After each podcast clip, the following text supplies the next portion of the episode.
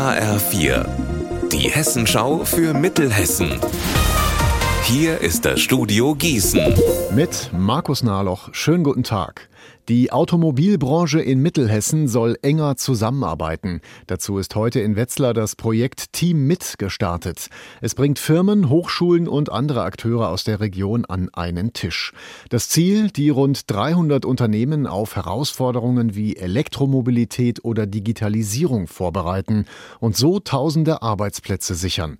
Dazu Jens Ihle vom Regionalmanagement Mittelhessen. Das ist unser großes Ziel, die Wettbewerbsfähigkeit und Innovationsfähigkeit der Region zu erhalten damit die Arbeitsplätze nach wie vor hier vorhanden sind und somit der Wohlstand und alles das, was wir hier kennen, auch weiterhin äh, Bestand haben wird. Wir kanalisieren Schwarmintelligenz aus der ganzen Region mit dem Wissen, was an Hochschulen und an Erfahrungen in der Wirtschaft da ist, bringen das über Formate wie Workshops und moderne Moderationstechniken so zusammen, dass am Ende Wertschöpfung entsteht, neue Produkte, neue Geschäftsfelder und neue Kooperationen, von denen wir heute noch gar nicht wissen, wie sie in zwei, drei oder fünf Jahren existieren können.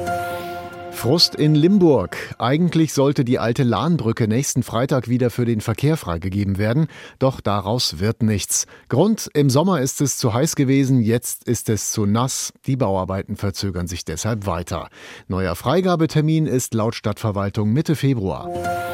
Besucherrekord im Tierpark in Herborn. In diesem Jahr haben so viele Menschen wie noch nie den Tierpark im Stadtteil Uckersdorf besucht.